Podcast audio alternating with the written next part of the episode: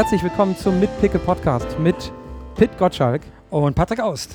Herzlich willkommen. Das bist du, Patrick Aust. Ja, du bist Pit Gottschalk. Ja, wir, sitzen fast auf einer, wir sitzen fast auf einer Höhe heute. Oh ja, Wir mussten Stühle ranschleppen für diese Sendung. ganz genau. Wir sind nämlich in Berlin, in Berlin Mitte und in Berlin Mitte im Zoohaus, weil wir heute einen Besuch hatten bei den Kollegen von Twitter, die sich groß vorbereiten darauf, dass die M gut funktioniert und haben dann entschieden, hier werden wir aus aktuellem Anlass noch eine Sendung machen.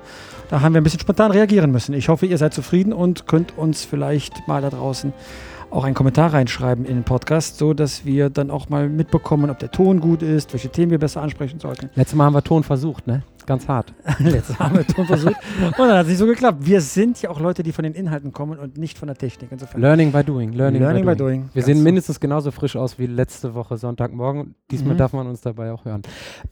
Wir kommen mal direkt zur Sache. Was haben wir heute? Also natürlich sprechen wir hinterher auch über den EM-Anfang ein bisschen, dann noch mal ein bisschen genauer über das erste Aufeinandertreffen oder das erste Spiel für die deutsche Nationalmannschaft gegen die Ukraine am Sonntag. Ich, oh, oh, pardon, ich sag mal so, 50 Prozent von uns ähm, werden vor Ort sein.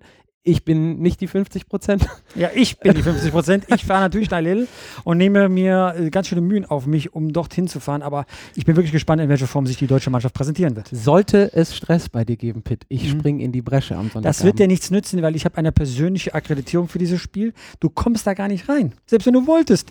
Du kannst noch nicht mal ein Bier in der Stadt trinken, weil dort ist absolutes Bierverbot, weil man Angst hat, dass das doch äh, zur Rondale kommen könnte. Ich bleib zu Hause bei meinem Gasgrill auf dem Balkon. Du hast mich Äh, überzeugt. Da gehörst du auch, glaube ich, hin. Ne? Ja, ich, also ich ich ins Stadion, du zum dir, Grill. Schick Genau. dir Steakbilder. Aber äh, Anfang tun wir noch mit äh, mehreren anderen Themen. Ja, vor allem ein Und trauriges einem Thema. Ja. ein trauriges Thema, die zweite Folge in Folge, Mhm. die wir mit einem Thema, das mit Sport zu tun hat, aber kein schönes ist, anfangen. Und zwar ist der Fußballtrainer Sascha Lewandowski von uns gegangen. Wir haben gestern Abend, sprich am Mittwochabend, die Nachricht bekommen, dass da womöglich was mit ihm passiert ist. Wir werden sehr zurückhaltend, weil wenn so etwas passiert, dann will man auch ganz genau wissen, was da los war.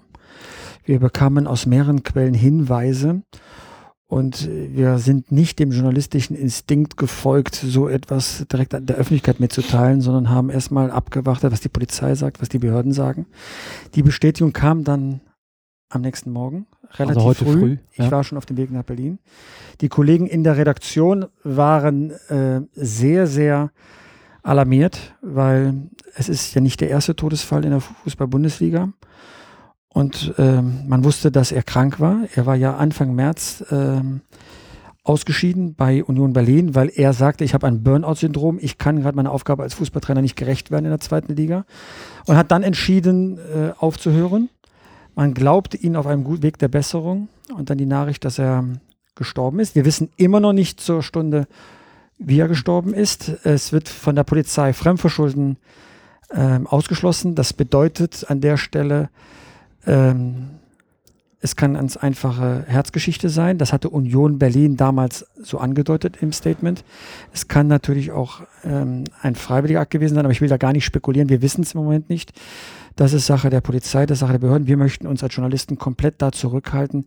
Wir bedauern natürlich und trauern darum auch mit den Angehörigen, mit der Freundin, mit der Familie, auch mit den Vereinen, wo er Trainer war, was dort passiert ist. Das ist ein sehr, sehr trauriger Akt. Wir waren sehr, sehr betroffen in der Redaktion, das kann man glauben. Das Ganze gilt so lange, bis die ähm, offiziellen Behörden und Kanäle da genauer nachgegangen sind, dass man sich Das auch ist nicht- ist. Das ist nicht Aufgabe der. Journalisten, Genau. dann irgendwelche Nachstellungen zu machen. Da halten wir uns zurück.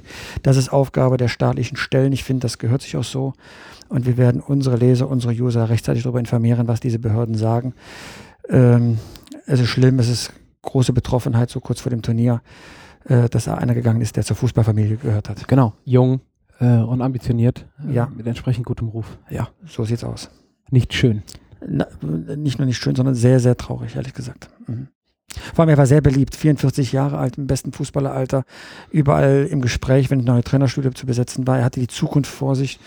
Und wenn er dann so aus dem Leben scheidet, ähm, spürt man die Vergänglichkeit. Und irgendwie sind dann äh, äh, Muskelverletzungen und äh, Formschwäche von Spielern plötzlich zweitrangig.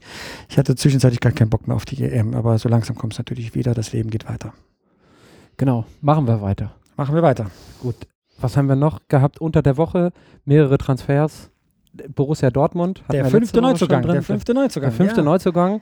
Und ähm, es scheint sich so ein bisschen ein so ein bisschen Bild abzuzeichnen beim BVB, so wenn man das so sieht. Also es ist ein, Inwiefern meinst du das? denn so? also äh, jü- jüngere Spieler, offensive Besetzung. Mhm. Emre Mor ist derjenige, der kommt für, Mhm. ähm, ich will jetzt nichts Falsches sagen, äh, waren es 8 Millionen oder äh, war da irgendwas kolportiert? Oder ich mich Naja, jetzt? es waren etliche Millionen natürlich entweder, es wurden da unterschiedliche Summen genannt, in dem Fall wurde es nicht offiziell bekannt gegeben. Ja, das sind wunderbare Spieler, sehr hoffnungsvolle Spieler, die dort kommen, ähm, allerdings entweder von der Reservebank, ne, Rode oder Bartran, oder Spieler, die noch eine große Zukunft vor sich haben, die Mhm. also noch Hoffnungsträger sind. Äh, fünf neue, das klingt erstmal gut, aber was der BVB braucht, ist nochmal ein richtiger Spitzenspieler. Wenn man sagt, zwei, Platz zwei reicht uns nicht, nur der beste Vizemeister aller Zeiten zu sein, sondern man will auch die Bayern richtig angreifen, dann muss auch ein Kracher kommen. Aber vor allem aufpassen, dass nicht Pep Guardiola dazu schlägt. Da müssen wir, genau, da, da kommen wir ja äh, ohne, quasi ohne Übergang direkt rüber. Äh, du hattest das so im Vorfeld gesagt, kauft Pep Guardiola das Ruhrgebiet leer. Also Ich Gündogan hab- hat er jetzt. Bei meinen lieben Kollegen von weiter. habe ich es heute gelesen und da ist auch was Wahres dran. Manchester City rüstet groß auf und groß aufrüsten heißt, die haben Geld ohne Ende zur Verfügung. Der TV-Vertrag ist ja hinlänglich bekannt, lässt da einiges zu und wenn die den Aubameyang haben wollen, glaube ich, gibt es irgendwo eine Schmerzgrenze. Ich habe mit Watzke mehrfach darüber gesprochen. Er sagt, nein, nein, nein, Aubameyang, den kriegt keiner, weil davon hängt auch die Zukunft von Borussia Dortmund ab. Aber wer weiß das denn schon? Wenn Aubameyang plötzlich lustlos wird, weil er sagt, ich erliege diesen Verlockungen, mal ein, einem Trainer wie Pep Guardiola zu arbeiten, dann äh, wir kann letzte man Mal bei auch Gündogan, ne? Ja, ganz Ja, genau. Und, und ehrlich gesagt, jetzt Mikitarian ähm, wackelt jetzt, was seine Vertragsverlängerung betrifft, weil er die Klausel nicht bekommen hat, dass er weiterhin mit Tuchel auf jeden Fall zusammenarbeitet, also eine Freigabeklausel, wenn Tuchel geht. Ähm, da gerät, so ein Spieler auch ins äh, Überlegen, ob er wirklich viele Titel gewinnen kann mit dem Verein. Und bei Mats Hummels sieht man ja, wohin es geführt hat. Er ist dann zu Bein gegangen, als er konnte. Ja, in der Tat. Also die, ich, du weißt, ich steche ja gerne mal auch so ein bisschen in die Phrasenschweinrichtung mit den ganzen Sachen, die ich mache. Wie viel kostet denn dann? Wo liegt denn da die Schmerzgrenze? Wie viel kostet Aubameyang? Für was geht der? Sind wir denn endlich beim, in meinem dreistelligen Bereich? Off offiziell unverkäuflich. Am Ende wird er sowas kosten wie De Bruyne, so ein Paket von 80 Millionen. 80 Millionen. Ist ja eine Menge Geld für so einen Fußballspieler. Und zack haben wir wieder eine Aussage von Pit Gottschalk, auf die wir dich im, äh, ich schätze mal, spätestens so vier wie Wochen. immer. Darum geht es bei dieser ganzen Sendung ja, dass du mich festnageln kannst. Und Ich trigger dich, kannst. natürlich, natürlich. Ganz genau. Versuch aus dir rauszukitzeln, was irgendwie möglich ist. Naja, hoffentlich. einen anderen kleinen. Ähm, nee, eine Sache möchte ich noch zu Dortmund wissen. Also jetzt, wo wir es gerade bei Dortmund haben. Ist das so der Stil, den deutsche Spitzenmannschaften, ich sage jetzt Bayern, Dortmund, vielleicht dann ab nächste Saison auch wieder Wolfsburg, an den Tag legen müssen? Ich habe jetzt persönlich Emre Mor nicht auf dem Schirm gehabt. Und äh, du sagtest richtig, Perspektivspieler, 18 Jahre, dass die deutschen Vereine in den nächsten Jahren gucken müssen, dass sie im Vorfeld der großen Transfer ähm, Szenerien im Laufe eines Sommers, dann so wie es die Bayern jetzt auch gemacht haben, für in Anführungsstrichen kleines Geld Leute ranholen? Naja, Bayern hat äh, 70 Millionen für zwei Spieler ausgegeben. Das ist kein kleines Geld und dann auch mehr, als sie müssen. Heute ist auch bekannt gegeben worden, dass es einen neuen TV-Vertrag gibt. Ja. Die Bundesliga kriegt jetzt zum ersten Mal über eine Milliarde Euro Katsching. pro Saison für vier Jahre 4,6 äh, Milliarden. 4,6 Milliarden Euro, das ist eine Menge Geld. Da können die Bundesliga-Vereine auch etwas tun. Aber man muss an die Spieler rankommen können. Weil es ist ja nicht nur die Ablösesumme, es sind auch die Gehälter. Und wenn so ein Thomas Müller bei Bayern München so was zwischen 12 und 15 Millionen verdient, dann ist er ja nicht der Einzige, sondern da wird der Robben und Ribéry werden da nicht weniger verdienen. Und das muss sich erstmal so ein Verein unterhalb von Bayern München leisten können. Borussia Dortmund könnte das, aber dort hat man aus der Vergangenheit gelernt und gesagt, wir wollen sehr sorgsam mit unserem Geld umgehen. Und wenn Sie einen Spieler kaufen, der teuer ist, ja, dann wollen Sie nicht den Fehler von Immobile äh, wiederholen, wo Sie einen geholt haben, viel versprochen, nichts gehalten. Die haben immer ein Nächsten dafür gehabt, relativ unbekannte Spieler zu holen, Aubameyang, Mkhitaryan, die dann eingeschlagen haben. Und so habe ich das Gefühl, geht die Strategie weiter, die Spieler wertvoll machen, weiter Geld einverdienen, rein in die Substanz. Alles wunderbar, aber ich möchte auch einen Kracher sehen. Man weiß ja auch nicht, wie lange Reus jetzt noch Was ausfällt. wäre ein Kracher für dich? Ein Muss ich Kracher, fragen. Ein Kracher, ein Kracher ist, wo ich alle stehen und liegen lasse, um jetzt von dir wegzulaufen und nach Dortmund zu fahren, um mir die Pressekonferenz mit dem neuen Spieler anzugucken. Spaß Gerne am ich Sonntag, dann fahre ich doch nach Frankreich. Ach so, ja, okay, dann kannst du noch zum Fußball gehen. Ja, ja. Ähm, Sané wurde da auch kolportiert von Schalke. Da liegen die Schmerzgrenzen vielleicht noch mal ein bisschen anders. Also wenn wir jetzt auf Pep und glaube ich, Manchester Sané liegt der Fall nochmal anders. Da gibt es ja eine klare Aussage, dass man ihn gehen lassen würde. Ähm, es wird kolportiert, dass es 37 Millionen Euro äh, Ablöse im Raum steht. Ein Schnapper. Ja, für so einen Spieler inzwischen ja, wenn man die anderen Spieler wie äh, Sanchez, äh, der so beigegangen ist, dann sich anschaut. Der Vater möchte auch mitverdienen. 4 Millionen ist man bei einem Paket von über 40 Millionen. Ja, wunderbar. Ich glaube, da sagt Schalke sehr schnell Dankeschön. Dann kann nämlich Heidel mit diesem Geld äh, den Neuaufbau wirklich nach vorne treiben. Weinziel ist jetzt da und der hat dann auch andere Möglichkeiten, als er sie vorher bei Augsburg vorgefunden hat. Für dich also eine gangbare, ein gangbares Szenario, selbst wenn die Schalker Seele vielleicht weint. Ich glaube, der Sané wird sich jetzt auf sich aufmerksam machen bei der Europameisterschaft. Wenn er eingesetzt wird, macht er immer Wirbel. Das hat er immer getan, wenn er reinkam. Und dann werden schon Vereine auf ihn aufmerksam werden. Der ist auf dem Zettel bei vielen englischen Clubs. Er passt dahin. Er hat eine Spielweise, die nicht sehr weit verbreitet ist in der Premier League. Der ist schon sehr attraktiv für die Clubs. Okay. Gut, das war's eigentlich. Wir, können wir mal zum großen Thema Achso, ich der dachte, der Podcast wäre schon zu Ende. Nein, Nein, nein, nein. So frisch, Auf wie wir noch aussehen. Ja, genau. Kurz nach sechs mittlerweile. Ja. Nee, stimmt gar nicht. Ein Thema wollte ich noch haben. Ah, lass Ja, mich raten. Ich, Europameisterschaft. nee, Europameisterschaft kommt. Die NBA-Finals waren auch noch. Deswegen sehe ich Ach, wieder so die müde aus. NBA. Ja, ich muss jetzt, dann noch- Jetzt werde ich dich quälen. Jetzt werde ich dich quälen. Ich weiß, du willst zur Europameisterschaft. Ich weiß aber, dass du noch viel lieber zu den NBA-Finals möchtest. Ah, noch viel lieber, weil- Golden State Warriors. Mein Reporter ist da von der Funke Mediengruppe, der Björn Goldmann.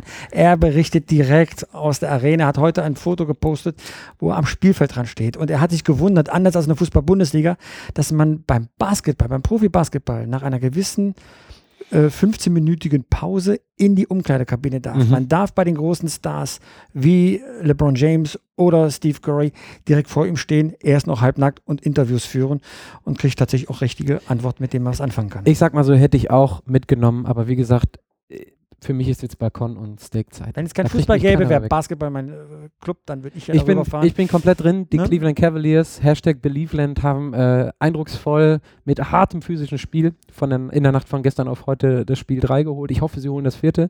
Dann darf auch dein Reporterkollege nochmal zurück nach Golden State, nach Auckland fahren Äh, und sich zumindest fünf, fünf das, sechs Spiele Das mag angucken. durchaus sein, aber ich glaube, das war ein Fußball-Podcast. Wir sollten wieder zum Fußball. Ja, du hast ja recht. Du Immer ja muss ich recht. dich an die wichtigen Sachen Ja, du hast ja recht. EM-Eröffnung, ab morgen geht's los. Juhu. Ja, ich bin stark unter Fußball, was den Ja, Live-Fußball ah, angeht. du mit deinen Wortspielen.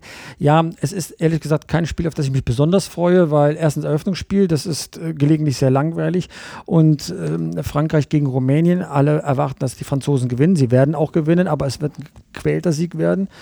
Pff, Vielleicht täusche ich mich ja auch. Wir denken an Deutschland gegen Portugal, haben auch alle gedacht, das wird ein schwieriges Spiel gegen Ronaldo und haben wir 4-0 mal locker ähm, gewonnen. Ich verspreche mir von dem einen Spiel noch nicht mehr. Ich gucke eigentlich nur auf Sonntag. Sonntag geht für mich die Europameisterschaft los. einfach mal so ein Insight, weil ich die Möglichkeit habe, mit dir jetzt jemanden jetzt sitzen zu haben, der das schon ein paar Mal öfter mitgemacht hat und da auch hinfliegt. Mhm. Wie muss man sich was, ich sage jetzt mal aus journalistischer Perspektive vorstellen? Also akkreditiert sowieso kein Alkohol. Sorry für dich. Ja, es gibt So, schon aber ein bisschen Alkohol. Also ich habe es ein bisschen übertrieben, man soll nur ein bisschen vorsichtig sein. Es gibt wirklich Risikospiele bei der Europameisterschaft. Beim Spiel Deutschland gegen die Ukraine wird es schon ein bisschen Alkohol geben. Nein, man kommt da zum Stadion, da sind riesige Schlangen erstmal davor und zwar nicht Schlangen von Zuschauern, weil man viel früher da ist, sondern Schlangen von Journalisten, die gehen in ein sogenanntes Akkreditierungszentrum. Da wird man fotografiert, da wird man durchleuchtet, da muss man beweisen, dass man der ist, äh, von dem sie behaupten, äh, dass man äh, ist. Ja? Und, Und dann spätestens da wäre ich raus dann, ja. und dann wird man fotografiert und kriegt einen sogenannten Badge. Das heißt, einen Ausweis für das ganze Turnier. Den darf man nicht verlieren, weil ohne diesen Badge ist die Eintrittskarte zur Pressetribüne nichts wert. Insofern, wenn du dieses Badge mit deinem Foto nicht hast, kriegst du gar keine Eintrittskarte oder dann nutzt du die Eintrittskarte nicht, wenn du sie kriegst. Okay. Eine fiese Frage stelle ich dir Mhm. noch, so ins offene Messer rein. Deine Top-Teams? Für die Europameisterschaft? Ja. ja, Spanien, Deutschland und sonst nichts. Und sonst nix? Ja, man wird natürlich von den Belgiern erwarten, dass sie ein paar Spiele gewinnt, weil sie haben wirklich viel Potenzial. Die Franzosen, weil es zu Hause ist, werden über sich hinauswachsen. Die haben immer talentierte Spieler. Aber den am meisten entwickelten Fußball haben Spanien und Deutschland vorzuweisen. Und Müller sagt in einem Interview zu uns wirklich etwas sehr Hoffnungsvolles. Er sagt, diese Mannschaft, die bei der Europameisterschaft, ist noch stärker als 2014 guter Satz von ihm. Jetzt muss man nur abwarten, ob die anderen Mannschaften nicht auch besser sind. Schlechter als 2014 kann Spanien ja nicht mehr spielen. Wir erinnern uns an das 1 zu 5 gegen Holland. Ja, gut, das stimmt.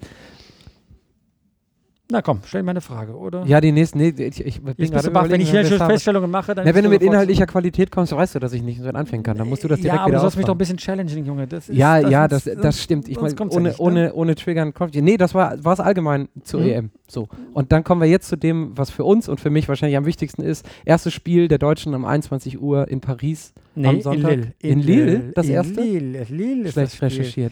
Jetzt bringe ich keine nein. Inhalte und dann habe ich noch schlecht recherchiert. spielen erstmal gegen die Ukraine, Ja. danach finden gegen äh, Polen und Nordirland die Spiele in Beide Paris, Paris, statt. okay. Ja. Dann allerdings in unterschiedlichen. Stadien. Einmal gegen Polen in Saint-Denis und einmal in dem kleinen Stadion äh, Parc de Paris oder so ähnlich. Parc de Ah, France. Parc de Bronze, ja, genau. Da findet dann das, äh, das letzte Vorrundenspiel statt, aber da sollten wir schon längst qualifiziert sein. Eine Sache, die natürlich für uns eine große Rolle spielt, ist, Antonio Rüdiger musste leider nach Hause fahren mit Kreuzbandriss. Passiert. Erstes Training Genau. gegen Müller, Knie kaputt. Aber der Ersatzmann, der kommt, den finde ich gut. Jonathan Tah findest du gut. Ja, und zwar, der ist nur drei Jahre jünger, ehrlich gesagt. Insofern hat er auch Erfahrung, hat schon in der Europacup gespielt, hat ein sehr gutes Stellungsspiel. ähm, und wenn der auf dem Platz steht, ehrlich gesagt, er schüchtert auch gegnerische Stürmer ein, weil er auch noch schnell ist. Also das ist nicht viel schlechter. Das, der einzige Nachteil ist, Rüdiger und Boateng in der Innenverteidigung haben sich gerade eingespielt. Ähm, egal wer jetzt da spielt, der muss sich einfach jetzt noch, ne, das ist wie so ein Ehepaar, muss sich erst aneinander gewöhnen, bis Mats Hummels wieder ins Geschehen Ich äh, definitiv dich danach frage, was du denkst, wer den zweiten Posten da einnimmt. Neben Boateng jetzt. Ja, es gibt ja zwei Möglichkeiten. Ähm, entweder vertraut man auf Erfahrung, das wäre dann Hövedes, der allerdings, glaube ich, für die rechte Seite äh, im Beschlag ist. Und äh, es gibt Gerüchte, dass Joao Kimmich ähm, seinen, seine Chance bekommt, weil er mit Boateng halt in der Bei den Innenverteidigung ähm, zwar nicht oft, weil ja Boateng lange verletzt war, aber dann doch ähm, gespielt hat und sich beide kennen, ähm, dass man diesen Bayern-Block in der Innenverteidigung dann ausnutzen wird. Hat das, also dadurch, dass Rüdiger jetzt äh, da ist, denn ich habe den nicht so verfolgt, weil er halt nicht in der Bundesliga gespielt hat, aber ist das ein Qualitätsverlust und man dann noch dringend, man wartet noch dringender auf Ja, äh, das Hummels, traue ich dem Bundestrainer zu, dass er sagt, ich lasse den Rüdiger spielen, weil es ein guter Spieler ist. er ist ein guter dritter Innenverteidiger. Der zweite wäre ja Mats Hummels gewesen äh, hinter Boateng. Aber äh, ja, natürlich, er war eingespielt und äh, hat ja auch gute Spiele zum Schluss gemacht. Oder wie die Berliner sich gefreut haben, mit Boateng bildete er die sogenannte Berliner Mauer. Mhm. weil sie beide hier aus Berlin stammen, zwar in unterschiedlichen äh, Milieus aufgewachsen, aber zusammen dann diesen, diesen neue Berliner Denke hier äh, Ordentliche auch vertreten Portion haben, durch die Hauptstadt in Pride. der Innenverteidigung. Gut, ist geplatzt, Mund abputzen, weiter geht's. Äh, von den Ansprüchen, den Titel zu holen, darf Deutschland nicht abrücken. Was ich super finde, Jonathan Tah kam jetzt so in den letzten Tagen raus. Der hat ja auch irgendwie Ende, letzt, äh, Ende April sein letztes Bundesligaspiel gemacht. Der hat ja gar nicht bis zum Ende gespielt. Hat sich aber wohl mit einem Privattrainer fit gehalten, was äh, Joachim Löw äh, positiv erwähnte. Also auch Aber- ohne Anweisung, also nicht so von wegen aber ehrlich gesagt, bitte. bei modernen Fußballprofis geht das auch gar nicht mehr anders. Das machen fast alle. Also gibt es so ganz wenige, die kommen ehrlich gesagt auch ein bisschen dicker dann zurück in die, äh, in die Ich Vorbereitung. wollte gerade sagen, so Mallorca-Modus oder so. Dann. So, aber von dieser Spielergeneration äh, gibt es keinen mehr, der sagt, ich mache mal halblang ein paar, paar Wochen, vielleicht mal eine halbe Woche, aber dann beginnt schon wieder das Lauftraining, beginnt das Krafttraining, das Schnelligkeitstraining.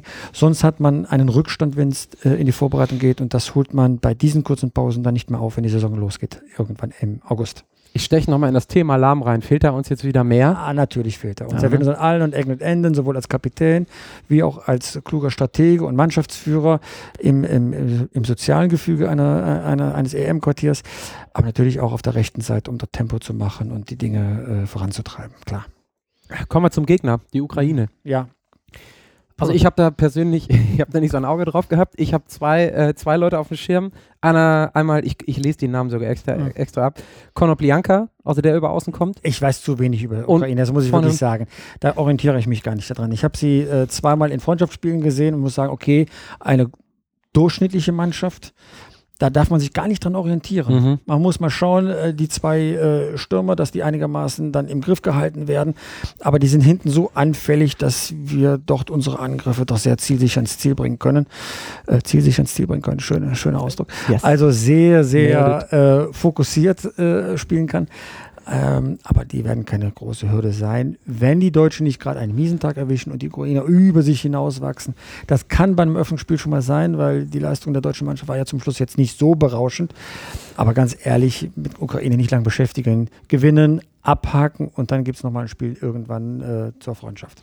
Jogi Löw sprach im Vorfeld schon von einem zweigeteilten Turnier, haben wir, glaube ich, in der letzten Folge auch schon mal gehabt. Ähm, bleibt das nach wie vor bestehen? Also wir haben 24 Mannschaften im Feld, ähm, was die Leistungsdichte vielleicht ein bisschen verwässert, wenn man dann so Ukraine-Gegner sieht oder Nordirland, ja. die dann wahrscheinlich nicht dabei gewesen wären. Und gilt dann wirklich das, also bis zum Achtelfinale hat man dann mit äh, tiefstehenden Gegnern zu tun und muss da einfach nur das, was du jetzt gerade bei der Ukraine sagst, vorbeikommen und dann geht es ab, ab dem Achtelfinale, wenn man dann Hummels wieder hat und wenn man Schweinsteiger wieder hat und die sind frischer. Es ist im Moment wie eine Mini-Weltmeisterschaft ohne Spitzenmannschaften aus Südamerika. Mhm. Ja?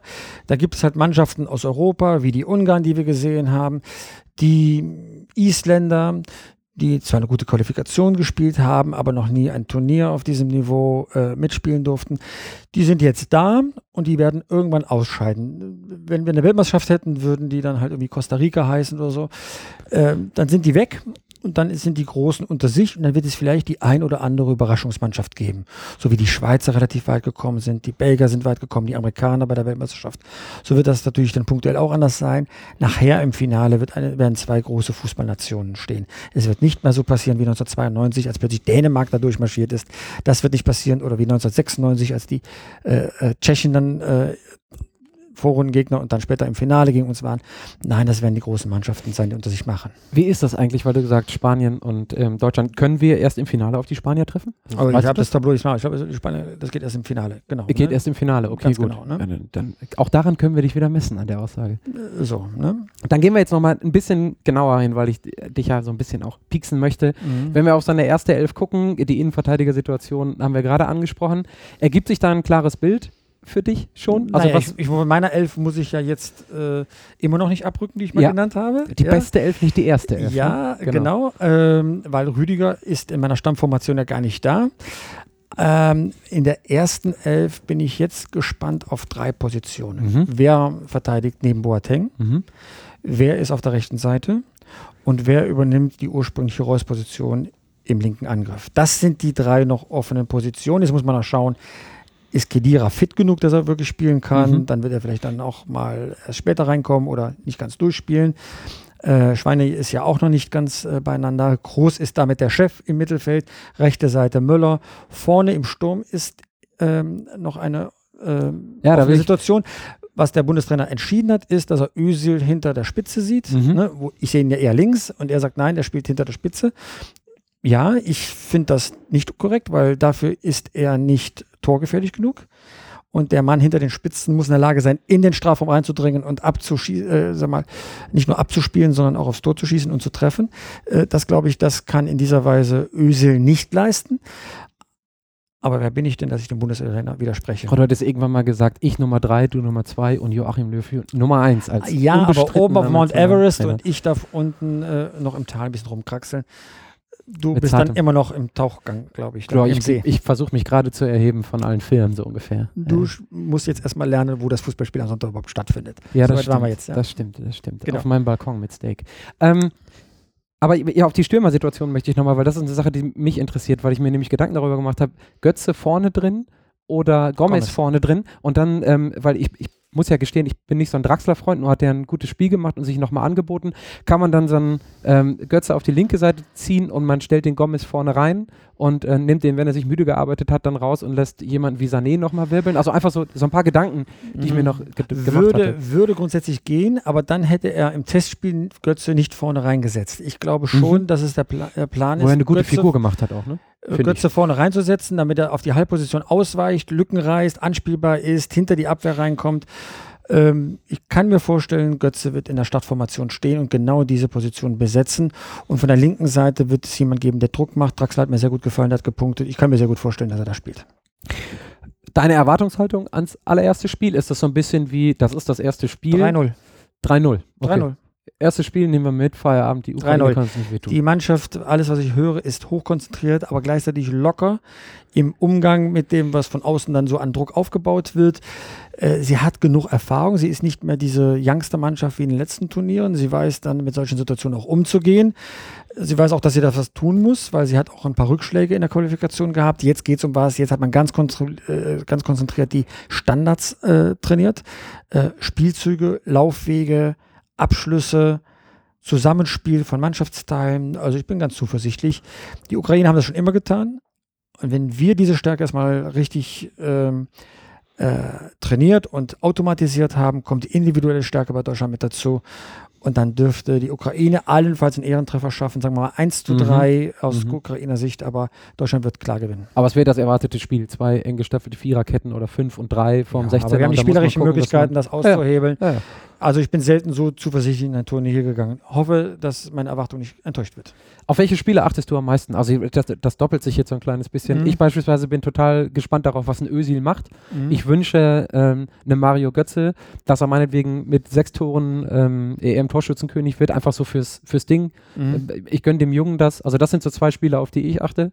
Äh, ich hatte auch nichts dagegen, wenn Lukas Podolski mit seinem zweiten Kind im, äh, im Rücken kommt und drei Ja, Buden bei macht, Podolski, der muss jetzt auch mal reinkommen. Erstens äh, kam er verspätet zur deutschen Ja. Mannschaft, weil er ja das Pokal, äh, das Pokalspiel, ja Pokalfinale noch zu spielen hatte in, in, in Istanbul.